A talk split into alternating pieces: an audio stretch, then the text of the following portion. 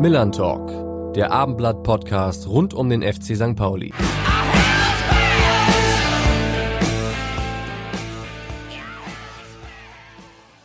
Ja, moin und herzlich willkommen, liebe Anhänger, Fans, Beobachter und Kritiker des FC St. Pauli zur letzten Ausgabe des Abendblatt-Podcasts Millern Talk in dieser Saison.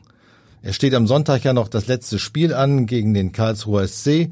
Ich bin Carsten Harms und freue mich sehr, dass ich an meiner Seite wieder meinen sehr geschätzten Kollegen Rupert Fabek begrüßen darf. Moin Rupert. Moin Carsten. Schön, dass ich wieder hier sein darf im Podcast. Die vergangene Woche verpasst. Das Spiel in Kiel 4-3, ziemlich spektakulär. Dann musst du noch mal kurz für mich zusammenfassen. Ja, es war tatsächlich äh, genauso wild, wie das Ergebnis äh, es erscheinen lässt. Ähm, nach dem Rückstand dann plötzlich 4-1 geführt. Da dachte man kurz, äh, die St. Paulianer würden äh, Holstein mal so komplett aus dem Stadion schießen und noch was für die Tordifferenz tun. Und dann wurde es am Ende doch noch mal ein bisschen hektisch und ein bisschen eng und noch gelb-rote Karte und äh, ja, noch einige Chancen tatsächlich für Kiel auch zum Ausgleich. Aber es gab am Ende tatsächlich dann den siebten Auswärtssieg in dieser Rückrunde. Ähm, das ist eigentlich eine Bilanz, mit der du normalerweise aufsteigst, aber die Chancen sind ja jetzt auch ausgetrocknet seit dem vergangenen Spiel. Eigentlich schade, weil hätte es den Auswärtssieg im Derby mal noch gegeben, der aus meiner Sicht sogar verdient gewesen wäre, zusätzlich zu den in Darmstadt, in Heidenheim, dann würden wir heute mit einem anderen Thema hier sitzen. Ja, das stimmt Gerade tatsächlich. Aber auch mit einem anderen Gast. Also von daher bin ich ganz froh, dass wir, dass es nicht so gekommen ist. Der Gast ist zu gut, um ihn nicht zu haben. Das stimmt, das stimmt. Ja, eigentlich hat St. Pauli alles dafür getan, dass der HSV aufsteigt, nämlich beim HSV verloren und gegen alle Konkurrenten auch auswärts gewonnen, womit man ja nicht unbedingt rechnen konnte. Naja, wie das äh, unser Gast sieht, das werden wir gleich hören. Und wer das ist, das sagt uns wieder einmal unser Rasenreporter Nico Paczynski. Ja, Aloha und Buongiorno, ihr Lieben. Hier ist wieder Patsche und herzlich willkommen beim Millern Talk Podcast. Ja, heute da die Saison ja fast vorbei ist, haben wir nochmal einen Gast, der, ja, St. Pauli über ganz, ganz viele Jahre begleitet hat und mich leider, manchmal leider auch, ähm, ich habe ihn über viele Jahre als äh, unangenehmen, ekligen Gegenspieler erlebt. Natürlich äh, menschlich, ähm, ja, äh, war er überragend. Ähm, hab ihn damals äh, ja mit Trier gegen Karlsruhe erleben und spüren dürfen. Ähm, ja, dann damals äh, mit Union gegen den FC St. Pauli. Ähm, und heute spielt er noch eine tragende Rolle beim FC St. Pauli, weil er durfte ja auch unter dem besten Trainer der Welt äh, trainieren, unter Holger Stanislawski, ist mit ihm aufgestiegen mehrere Male.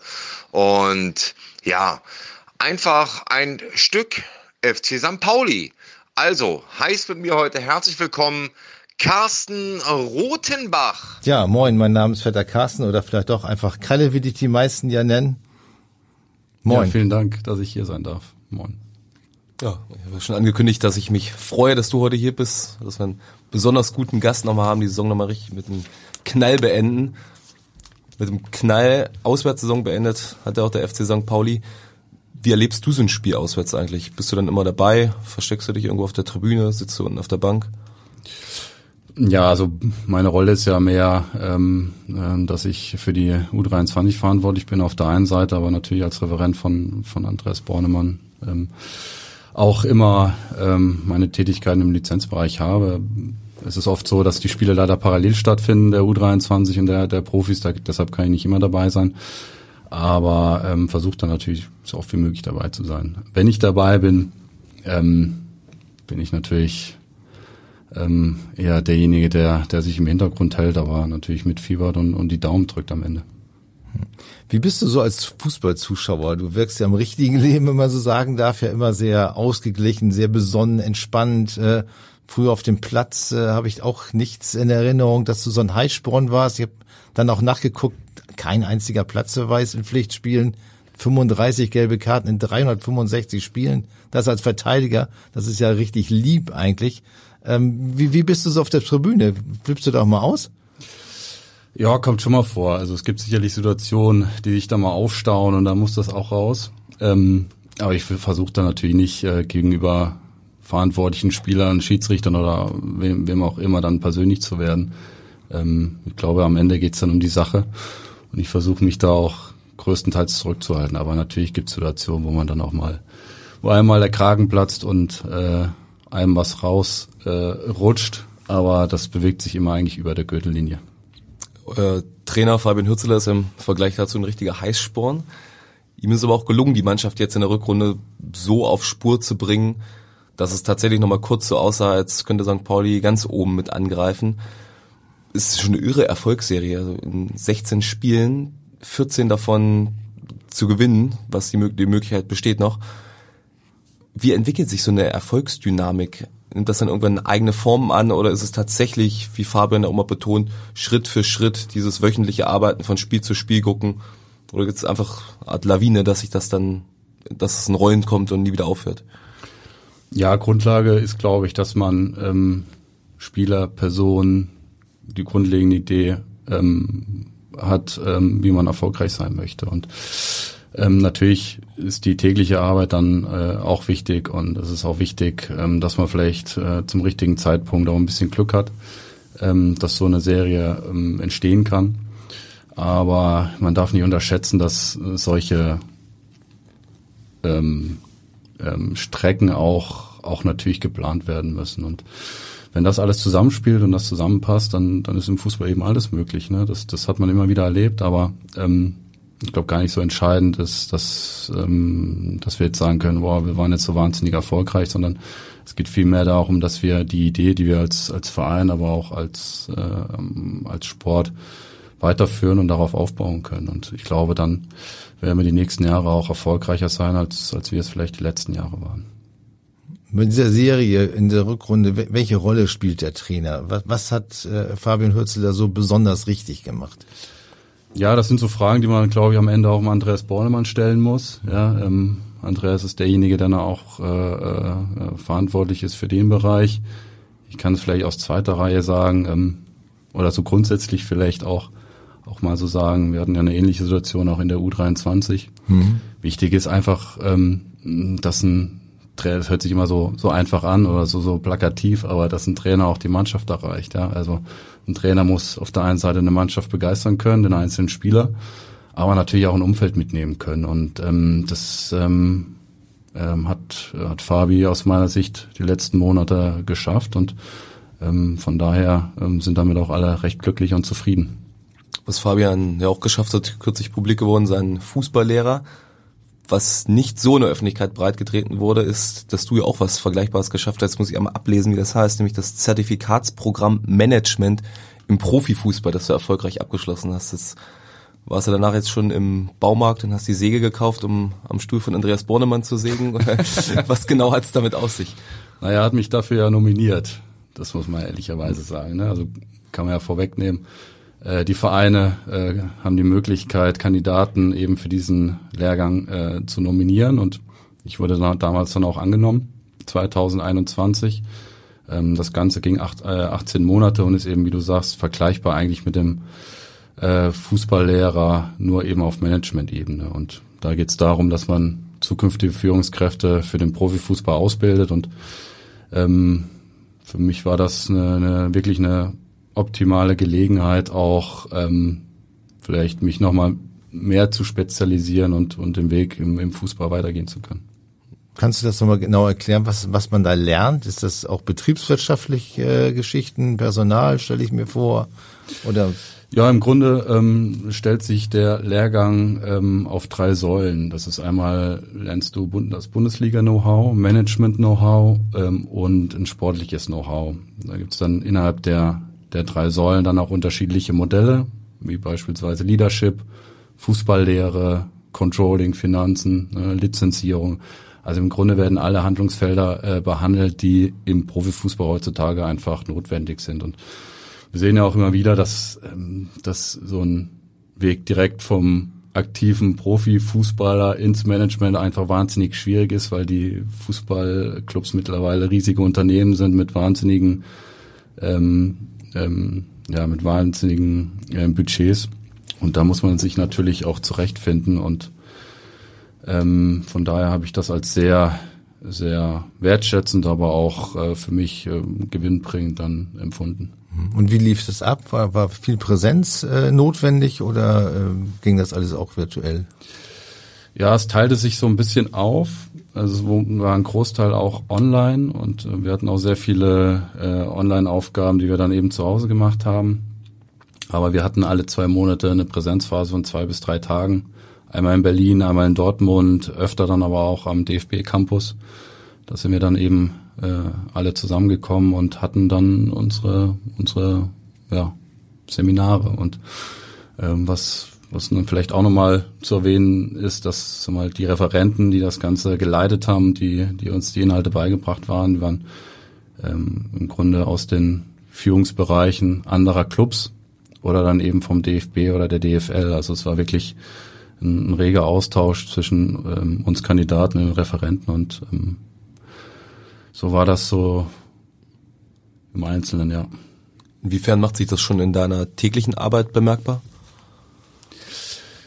Ja, also es gibt sehr, sehr viele Schnittpunkte. Ne? Man hat natürlich nicht äh, ähm, ein komplettes Aufgabenfeld wie ein Sportdirektor, ja, aber natürlich durch meine Doppelrolle als, als Referent, Profifußballer, aber auch als Sportlehrleiter U23 habe ich mit allen Bereichen eigentlich Berührungspunkte und genau darum geht's eigentlich auch, dass man da mal nicht nur darauf wartet, ähm, äh, was passiert und vielleicht verwaltend tätig ist, sondern ähm, dass man auch in der Lage ist, äh, die eigenen Bereiche fort, äh, fortzuentwickeln und, und weiterzubringen. Und ähm, das Wissen, was, was, ähm, was sie uns da ähm, mitgeben konnten, das hilft im täglichen Arbeiten. Also ich gebe dir ein Beispiel.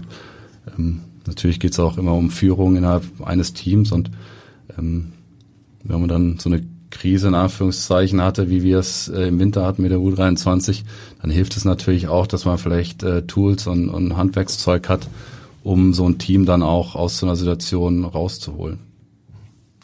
Apropos tägliche Arbeit, da hat unser rasende Reporter Nico Paczynski, unser Patsche, auch nochmal eine Frage an dich. Carsten, mein Lieber, hier ist nochmal Patsche. Also, jetzt mal eine Frage. Du bist ja eigentlich ein Karlsruher Kind oder ein äh, Kind aus Baden. Ähm, wie bist du denn eigentlich zu dem Job beim FC St. Pauli gekommen? Das würde mich ja mal interessieren. Ich habe mich da 817 Mal drum beworben und am Ende hast du den bekommen. Bin natürlich schweinesauer, aber würde mich mal interessieren, ähm, warum bist du in Hamburg geblieben? Bist du in Hamburg geblieben? Du wirst ja wohl nicht pendeln von Karlsruhe nach Hamburg. Ähm, erzähl doch mal ein bisschen, wie es dazu gekommen ist, wie du jetzt da so fungierst und was deine Aufgaben sind. In diesem Sinne, es freut mich von dir zu hören und ja, ich schicke noch mal eine Bewerbung raus. Vielleicht äh, habe ich ja Glück. Bis dahin, mein Bester. Tschö, alle Gute, Forza St. Pauli. Auf die Bewerbung freue ich mich. also gerne mal liebe Grüße an, an Nico, kann er gerne mal machen. Also Im Nachgang kann ich ja mal meine Mailadresse da lassen, wenn er sie noch nicht hat. Ähm, nein, aber es ist natürlich so, dass man gewisse Qualifikationen auch braucht. Und ähm, ich war immer schon so, dass ich auch während meiner aktiven Zeit ein Studium äh, vorangetrieben habe, habe einen Bachelor gemacht in Sportmanagement, habe dann auch einen Master gemacht in Sportmanagement und das war so die Grundlage, ähm, dann auch irgendwann ins Management hier zu rutschen und ähm, vielleicht vorgreifend. Ich hatte ja meine Karriere in Bochum beendet, meine aktive. Ähm, hatten uns in Hamburg eigentlich sehr, sehr wohl gefühlt, gerade auch meine Frau und unsere Kinder ähm, hatten hier eigentlich auch äh, immer wieder ja, Ansprechpartner und, und einfach auch ein angenehmes Umfeld und ja, wir hatten uns dann entschieden, zurückzukommen. Und dann irgendwann ging die Tür eben bei St. Pauli auf, äh, mit einem Praktikum im Nachwuchsleistungszentrum. Da ging es so eher um, um die äh, Zertifizierung damals. Und dann war es eben so, dass dann eine Stelle im Lizenzbereich frei wurde. Darauf habe ich mich beworben. Und mit der Qualifikation, ähm, die ich eben hatte, zusammen mit ähm, auch mit meiner Vergangenheit als, als Profifußballer, hat man sich dann dafür entschieden, dass ich den Job damals bekomme und ähm, der Weg ging dann weiter. Äh, es waren dann in der letzten ja, sieben, acht Jahre sind es dann, glaube ich, vier Sportdirektoren, die ich dann erlebt habe in der Zeit. Ähm, von allen konnte ich was mitnehmen und im Grunde habe ich immer wieder die Möglichkeit vom Verein bekommen, auch meine Kompetenzen zu erweitern und dementsprechend bin ich froh, dass ich nochmal den Job jetzt habe, den vielleicht auch viele haben möchten. Nico wahrscheinlich nicht der Einzige. Ähm, Aber ja, so war das. Mhm. Du hast ja schon gesagt, du bist äh, verantwortlich für die U23. Äh, wie erleichtert bist du? Der Klassenhalt äh, steht ja jetzt fest äh, für die Mannschaft in der Regionalliga.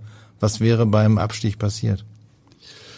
Damit will ich mich gar nicht auseinandersetzen, wollte ich mich auch nie. Also ich habe auch allen Spielern, allen Mitarbeitern, mit denen ich da zusammenarbeite, immer gesagt, wir wollen uns mit dem Abstieg gar nicht auseinandersetzen. Wir wollen uns lieber mit Lösungen auseinandersetzen, wie wir aus der Situation wieder rauskommen. Und damit sind wir recht gut gefahren. Ne? Und ähm, bin natürlich wahnsinnig erleichtert. Das, mhm. äh, meine, jetzt, ich kriege jetzt immer noch Gänsehaut, wenn ich an das Spiel denke von, von Sonntag, ja, wenn, als Bennett Winter in der 89. Minute da das 2 äh, zwei einschießt und ich sehe, wie, wie erleichtert auch die Spieler und die Trainer waren. Ähm, und ähm, ja, von daher sind wir äh, total glücklich, äh, dass wir das Ziel erreicht haben wissen aber auch, dass wir für die neue Saison auch nochmal ähm, noch ein bisschen was nachlegen müssen. Ja, es ist, wird jetzt nicht so sein, dass das ein Selbstgänger wird für die nächsten Jahre, sondern den Weg, den wir letzten Sommer äh, begonnen haben, den wir dann auch weiter fortgesetzt haben, den, den müssen wir unbedingt fortsetzen, um da auch weiterhin gute Jungs ausbilden zu können. Dass du jetzt noch eine Gänsehaut bekommst für ein Regionalligaspiel, das sagt ja eigentlich alles aus, welchen Stellenwert die U23 für euch und für dich auch hat. Es gibt andere Vereine, die geben die U23 auf. Bei euch ist das nicht der Fall, obwohl es ja mit einem erheblichen Aufwand verbunden ist. Welche Funktion erfüllt denn diese Mannschaft für den FC St. Pauli? Welche gibt es ein gewisses Spielsystem, was schon mal entsprechend implementiert werden soll, was auf die erste Mannschaft hindeutet? Ist es eine Nachwuchsmannschaft, die die Jugend fördern soll? Wie genau funktioniert das? wir haben schon eine klare Idee auch mit, mit unserer U23, aber auch mit grundsätzlich mit dem Übergangsbereich. Also, oberstes Ziel ist natürlich, junge Spieler an den Lizenzkader heranzuführen. Und wir haben einige Spieler, die jetzt schon im Lizenzkader sind, die in der U23 Spielpraxis sammeln sollen. Aber ähm, ich finde, wir müssen uns auch in die Lage versetzen, Spieler auszubilden, die dann über die U23, über so einen zweiten Bildungsweg auch irgendwann ähm, Bestandteil des Lizenzkaders sind. Und es ist weniger, weniger ein Selbstzweck. Das muss man dann auch ehrlicherweise sagen. Und ähm, das, mit dem haben wir uns natürlich auch auseinandergesetzt. Was ist uns eigentlich wichtig? Ist es der sportliche Erfolg dann mit der Mannschaft? Ja? Ähm, wollen wir Erster, Zweiter, Dritter werden? Oder wollen wir am Ende Spieler ausbilden? Und den Spagat müssen wir eben hinkriegen. Ähm, grundlegend ist natürlich, dass wir die Liga halten. Weil wir am Ende auch, ähm, mal talentiertere Spieler bekommen, äh, wenn wir äh, mit der zweiten Mannschaft dort spielen. Ähm, von daher sehe ich den Sinn und Zweck eher darin, dass wir Spieler ausbilden für die, für Fabi, für die Trainer oben, für Borne, für wen auch immer. Ja, du sprichst es an. Haben denn aus deiner Sicht in den vergangenen Jahren genügend Spieler aus der U23 oder auch aus der U19 dann den Sprung tatsächlich in den Profikader geschafft und zwar so geschafft, äh, dass sie auch dort zur Spielpraxis kommen. Also ähm, mir fallen da nicht so ganz viele ein. Äh, selbst in Finn Ole Becker hat ja irgendwann seinen Stammplatz in der Profimannschaft verloren. Ja, das ist, ich glaube, das kann man nicht so grundsätzlich sagen. Wir können nicht sagen, jedes Jahr werden es drei oder vier. Ähm, das hängt immer auch von den Jahrgängen ab und auch natürlich auch von den Talenten, die da sind. Ähm, aber es geht vielmehr eigentlich, dass man eine klare Idee entwickelt, wie wir unsere Lizenz, äh, wie wir unsere Nachwuchsspieler äh, zu Lizenzspieler werden lassen möchten. Und da geht es weniger um Scouting und weniger vielleicht um Trainingslehre, sondern ähm, wirklich um eine klare, klaren strategischen Ansatz. Und vielleicht hat der auch ein Stück weit gefehlt. Das muss man auch sagen, aber wir wollen uns zukünftig so aufstellen, dass wir, dass wir die Wahrscheinlichkeit erhöhen, dass die Jungs das schaffen. Viele ehemalige Spieler werden Trainer, du bist Manager geworden. Was reizt dich daran? Oder war es eher so wie bei Patscha, dass du zig Bewerbungen als Trainer geschickt hast und die wurden nie angenommen? nicht angenommen, ja. Na, ich habe das, ich habe ja auch einen Trainerschein gemacht äh, ähm, und habe dann auch mal so reingeschnuppert ins, äh, ins Trainerdasein, aber das war nie das, was mich gereizt hat, ehrlicherweise. Man muss auch für sich selbst anerkennen, ähm, dass gewisse Berufe einfach nicht passen für mich ist es einfach wichtig, ähm, im, im, im Fußball weiterarbeiten zu können. Und Fußball ist für mich eine große Leidenschaft und ähm, die möchte ich gerne ausleben. Und in dem Bereich Management fühle ich mich halt sehr wohl. Ähm, wie das dann zukünftig aussieht, das werden wir mal sehen. Aber mit der Position, die ich aktuell habe, ähm, bin ich auch sehr glücklich. Hm. Viele Profis merken ja dann erst nach ihrer aktiven Karriere, wie, wie schön das Dasein als Spieler eigentlich äh, ist oder war. Ähm, wie war das bei dir? Konntest du das schon als Spieler auch genießen? Boah, total schwierig.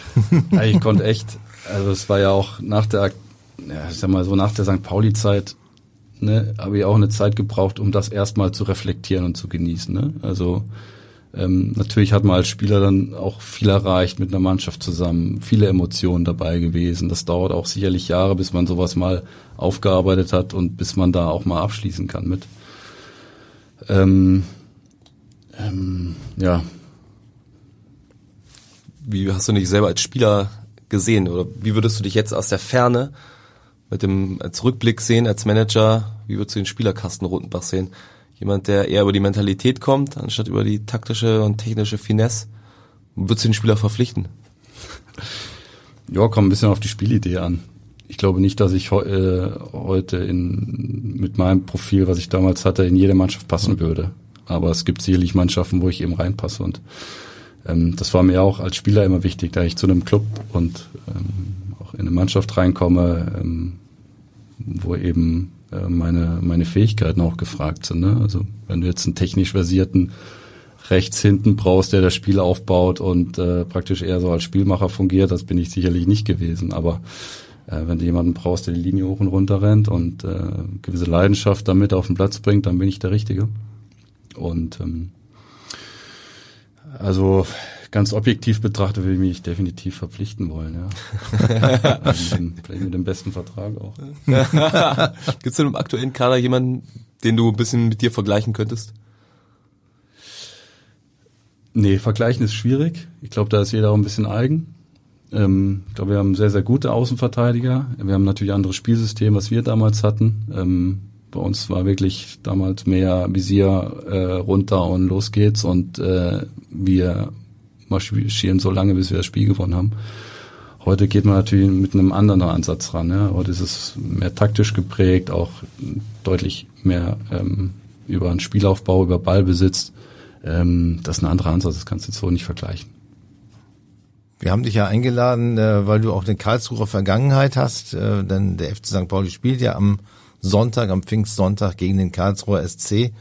Ähm, du hast deine, deine Fußballjugend da im, im letzten Bereich und auch dann der, das junge Erwachsensein äh, bei Karlsruhe, beim KSC verbracht. Äh, was zeichnet den Club aus? Äh, und wie kommt dieser Club heute damit klar, dass die großen Europacup-Zeiten vorbei sind?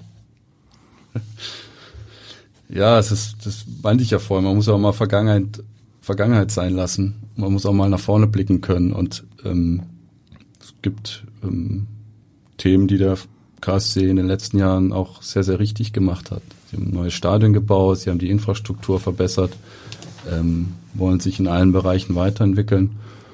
Und ähm, dementsprechend glaube ich schon, dass, dass der KSC da vor einer guten Zukunft steht. Ähm, aber es ist natürlich in einem Traditionsverein auch immer so, dass man äh, äh, Menschen befriedigen muss, die, äh, die vielleicht auch mehr in der Vergangenheit leben. Und ähm, das wird sicherlich eine große Aufgabe des, des Vereins, äh, die beiden Welten zusammenzubekommen. Aus, aus einer etwas schwierigen Vergangenheit hat der FC St. Pauli auch die Weichen in eine gute Zukunft gestellt. Als du 2006 ans Millern-Tor gewechselt bist, sah das noch ein bisschen komplexer und komplizierter auch aus. Wieso bist du trotzdem zu St. Pauli gegangen? Es hat mich einfach gereizt. Also das, äh, das war von meiner Seite aus nicht so, dass ich da jetzt einen Zehn-Jahres-Plan draus gemacht habe, ähm, wie meine Karriere aussehen soll, sondern ich hatte eine lange Zeit beim Karlsruhe SC verbracht, war insgesamt dann neun Jahre als Spieler da und habe einfach eine neue Herausforderung gebraucht und hatte dann auch viele Gespräche mit anderen Clubs, aber ähm, das ist das, was, was ich vorhin erwähnt hatte. Ne? Es ging mir nicht um, um, um die Karriere an sich, sondern vielmehr um, um die Leidenschaft, die ich dann auch ausleben kann. Und man dann einmal am Millantor war, das erlebt hatte, ähm, dann hat man das auch relativ schnell gespürt. Und ähm, von daher was eher eine Bauchentscheidung, auch, auch eine emotionale Entscheidung und weniger eine rationale. Ähm, ja. Und man sieht, also am Ende sind solche Entscheidungen ja auch äh, des Öfteren richtig. Ne? Also ich empfand das dann schon, wenn man ähm, wenn man dann ähm, so erfolgreich ist, wie wir es dann waren, dass es dann nach, nachrangig dann auch richtig war. Und vielleicht waren die Zeiten auch so, da hat man nicht immer auf den, auf den Euro geguckt. Ja, es ist ja ähm, mittlerweile so, dass dann, dann Geld vielleicht eine größere Rolle spielt, wie, wie damals noch. Aber das waren nicht für, für mich zumindest nicht die, die vorrangigen Motive, um hierher zu kommen. Ja, den Erfolg hast du angesprochen. Ihr, ihr habt zwei Aufstiege erlebt. Erst aus der Regionalliga in die zweite Liga und dann drei Jahre später in die Bundesliga sogar. Äh, was hat das Team damals ausgezeichnet? Es war jetzt keine Ansammlung von Topstars.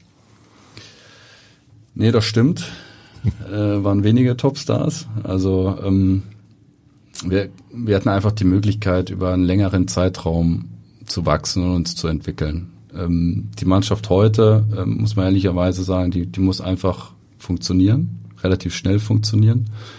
Wir haben uns damals gefunden in der Regionalliga, sind zusammen aufgestiegen, hatten natürlich auch schon eine hohe Qualität im Kader, aber wir hatten, es waren nicht so die Erwartungen da, wie sie vielleicht heutzutage da sind und ähm, von daher, ähm, ja, wie gesagt, hatten wir die Möglichkeit, uns zu entwickeln. Ähm, das haben wir auch getan. Ja, das ist ja dann das eine, dass, dass, dass man ja auch dann die Entwicklung mitgehen muss. Ähm, und daraus ist dann auch ein Kern entstanden, der, der die Mannschaft und den Verein vielleicht auch über Jahre hinweg geprägt hat. Ähm, aber es war sicherlich auch so, dass wir immer wieder Qualität auch dazu bekommen haben. Ne? Es war auf der einen Seite eine, eine gesunde Basis an Spielern, die, die vielleicht schon länger da waren, die auch ähm, ähm, ja, die Achse waren und dann haben wir uns immer wieder verstärken können. Ne? Wenn man überlegt, Ruben Hennings kam dazu, Max Kruse kam dazu, dann, ähm, dann damals Marius Ebers kam dann dazu. Ähm, da hatten wir dann schon eine Mannschaft, die ein extrem hohes Potenzial hatte. Inwiefern siehst du eine ähnliche Basis und vielleicht auch einen ähnlichen Teamgeist in der aktuellen Truppe? Ja, ich glaube, viel wichtiger ist, dass, ähm, dass die Mannschaft ähm, das widerspiegelt, was den Verein auch ausmacht. Und am Ende identifizieren sich darüber dann natürlich auch Umfeld und Fans und, und, und Mitarbeiter. Und ähm, wir sind kein Verein, der, der eine tiefstehende Mannschaft äh, ähm, ähm, zu Hause sehen möchte, der, die nur verteidigen, die nur darauf warten, was der Gegner macht. Wir wollen da schon sehr, sehr aktiv sein. Und sowas passt natürlich äh, überragend zu, zu uns. Also, äh, das, äh, ja. Wenn du die aktuelle Mannschaft jetzt siehst und die Erfolgsserie siehst, ähm, wie schätzt du das ein? Kann man diesen Erfolg konservieren in die nächste Saison mit, mit reinbringen?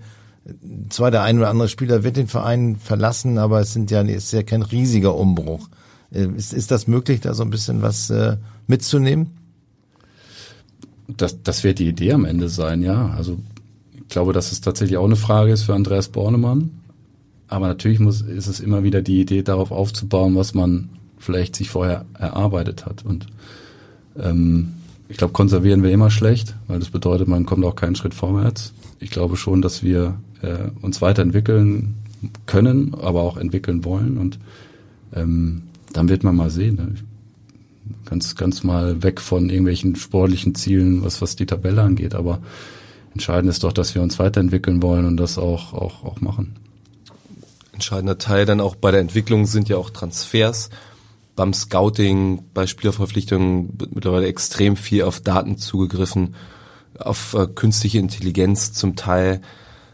Wie stark gewichtest du das? Würdest du das gewichten im Vergleich dann auch zu persönlichen Gesprächen, zum Charakter, zum Augentest, wie du den Spieler selber auf dem Feld siehst, unabhängig der Daten?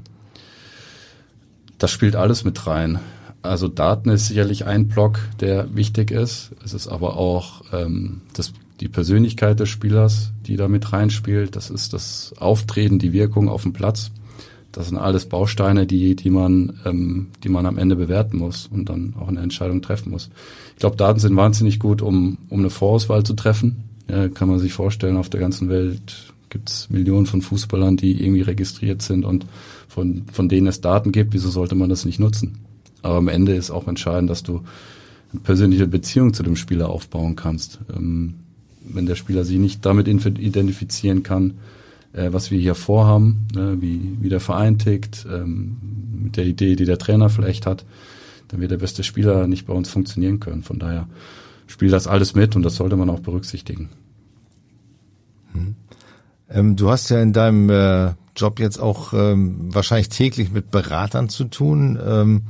Wie, wie hast du selbst damals äh, gehalten? Hattest du auch einen Berater? Hat er dich gut beraten? Und äh, wie siehst du heute diese Branche? Ich hatte auch einen Berater, ja. Ähm, aber da ging es viel mehr darum, dass er vertragliche Themen checkt für mich, dass er vielleicht ein gewisses Netzwerk, äh, Netzwerk aufbaut ähm, an Vereinen, die potenziell für mich in Frage kommen könnten. Mir selbst war es immer wichtig, auch unabhängig Entscheidungen treffen zu können. Das, das hatte ich meinem Berater damals auch im ersten Gespräch offen gesagt. Äh, mir geht es nicht darum, ähm, die Interessen des Beraters irgendwie zu befrieden, sondern vielmehr, ähm, vielmehr meinen Weg dann ähm, zu begleiten. Ich glaube, dass man nicht grundsätzlich sagen kann, dass das Geschäft irgendwie falsch ist, hinkt, äh, die Struktur nicht, nicht, nicht stimmt. Das muss man im Einzelfall immer betrachten. Ich glaube, der, jeder Spieler hat ein, auch ein Umfeld, ähm, was man mitnehmen muss und was man auch, ähm, auf das man eingehen muss. Das ist sicherlich im Jugendbereich auch schon so. Ähm, aber am Ende ist es äh, ähm, der, der Berater des Spielers. Und ähm, wir oder zumindest ist es bei mir so, dass ich, dass es mir völlig egal ist, wer am Ende der Berater ist. Ich möchte ja mit dem Spieler zusammenkommen. Und wenn der Spieler entscheidet, dass er eben den Berater XY haben möchte, dann ist das für mich auch okay. Ähm, aber ich glaube, dass, ähm, dass das auf der einen Seite natürlich zum Geschäft dazugehört, aber dass man sich von solchen Themen und vielleicht auch ähm, Tendenzen nicht abhängig machen sollte. Wäre das auch was für dich persönlich gewesen, Berater zu werden? Nee. Also ich bin wirklich so ein Vereinskind, will ich mal sagen. Also ich bin jetzt seit 25 Jahren in, in einem Verein tätig und verdiene damit auch mein Geld. Ähm, und ich fühle mich da total wohl äh, innerhalb eines Clubs, weil mich das, weil ich das wahnsinnig reizvoll finde, eben mit Menschen dann äh, zusammenzuarbeiten in dem Club, aber auch, sag mal, dieser tägliche Druck oder der wöchentliche Druck, ja, das, das gefällt mir auch, ähm, dass man eigentlich jede Woche äh, ähm, ein Ergebnis hat von seiner Arbeit und von daher war das eigentlich für mich nie ein Thema. Wie kommst du von dem Druck runter? Wie baust du den ab? Das ist eine gute Frage. Manchmal gelingt es, manchmal nicht. Hm. Ja, ähm, da hilft natürlich auch die Familie, aber man muss ähm, man muss sich manchmal schon zwingen, dann auch sich unabhängig vom vom ganzen Geschäft einfach auch zu machen. Ne? Also, ich hatte es vorhin erwähnt, Fußball ist eine Leidenschaft. Das, das äh, macht man nicht so, dass man ins Büro geht und abends äh, nach Hause und dann ist alles erledigt. Aber man muss schon damit umgehen können, ähm, ähm, Themen, die im Fußball einfach anfallen, dann auch im Privatleben zu, ähm, ja, zu reflektieren, aber auch, äh, dass man die verarbeitet. Du hast vorhin gesagt, als Spieler war dir äh, das nicht so wichtig, einen Euro mehr zu verdienen und so. Hast du dir jetzt äh, einen Karriereplan zurechtgelegt? Ähm, wann, wann möchtest du äh, Sportchef eines Profiklubs sein? Ähm, das ist eine gute Frage. ähm, na, also das ist sicherlich so, dass ich äh, äh, eine ähnliche Herangehensweise habe wie damals als Spieler. So, ich bin, also den Job, den ich jetzt habe, den, den gibt's in Deutschland vielleicht 50 oder 60 Mal. Das muss man sich halt auch mal vor Augen führen. Ne? Das ist schon so, ähm, dass das ein sehr rarer Job ist. Und ich bin wahnsinnig glücklich, den ausüben zu dürfen. Aber natürlich ist es auch so, dass ich ähm, eine Ausbildung mache, wie die eben die, die das Zertifikat äh, äh, Profifußball, um mich weiterzuentwickeln um natürlich auch Schritte vorangehen zu können. Und wo das am Ende hinführt, das muss man mal sehen. Ähm, das kann ich, das kann ich jetzt nicht beurteilen, aber am Ende geht es auch um Entwicklung und, und die möchte ich gerne, gerne weitergehen. Abschließend vielleicht nochmal, welchen nicht welchen Karriereplan, sondern welchen Spielplan habt ihr euch für Sonntag zurechtgelegt? Ein Abschluss-Saisonspiel, wo es für beide Vereine um nicht mehr wirklich etwas geht, ist ja häufig relativ spektakulär. Ja, also Borne und, und Fabi haben das ja im Vorfeld gesagt. Es geht ja schon immer mal nochmal um vielleicht die TV-Tabelle. Interessiert das einen Spieler, wo der Verein letzten Endes in der TV-Tabelle landet?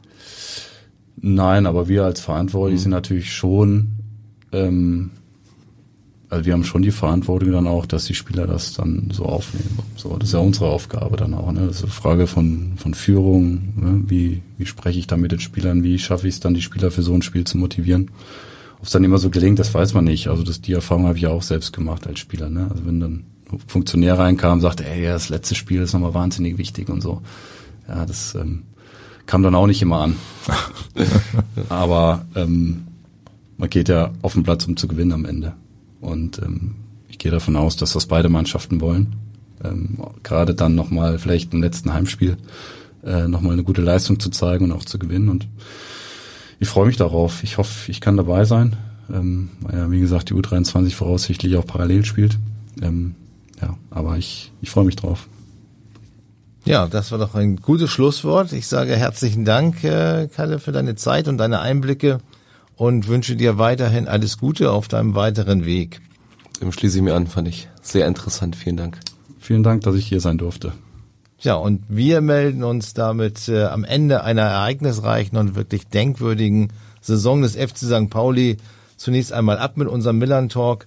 Ähm, wir werden die nächste Ausgabe sicherlich nicht erst äh, senden, wenn die Saison, die neue Saison wieder begonnen hat, sondern wir melden uns dazwischen natürlich noch einmal. Bis dahin, tschüss und alles Gute. Macht's gut. Macht's gut. Schöne Sommerpause.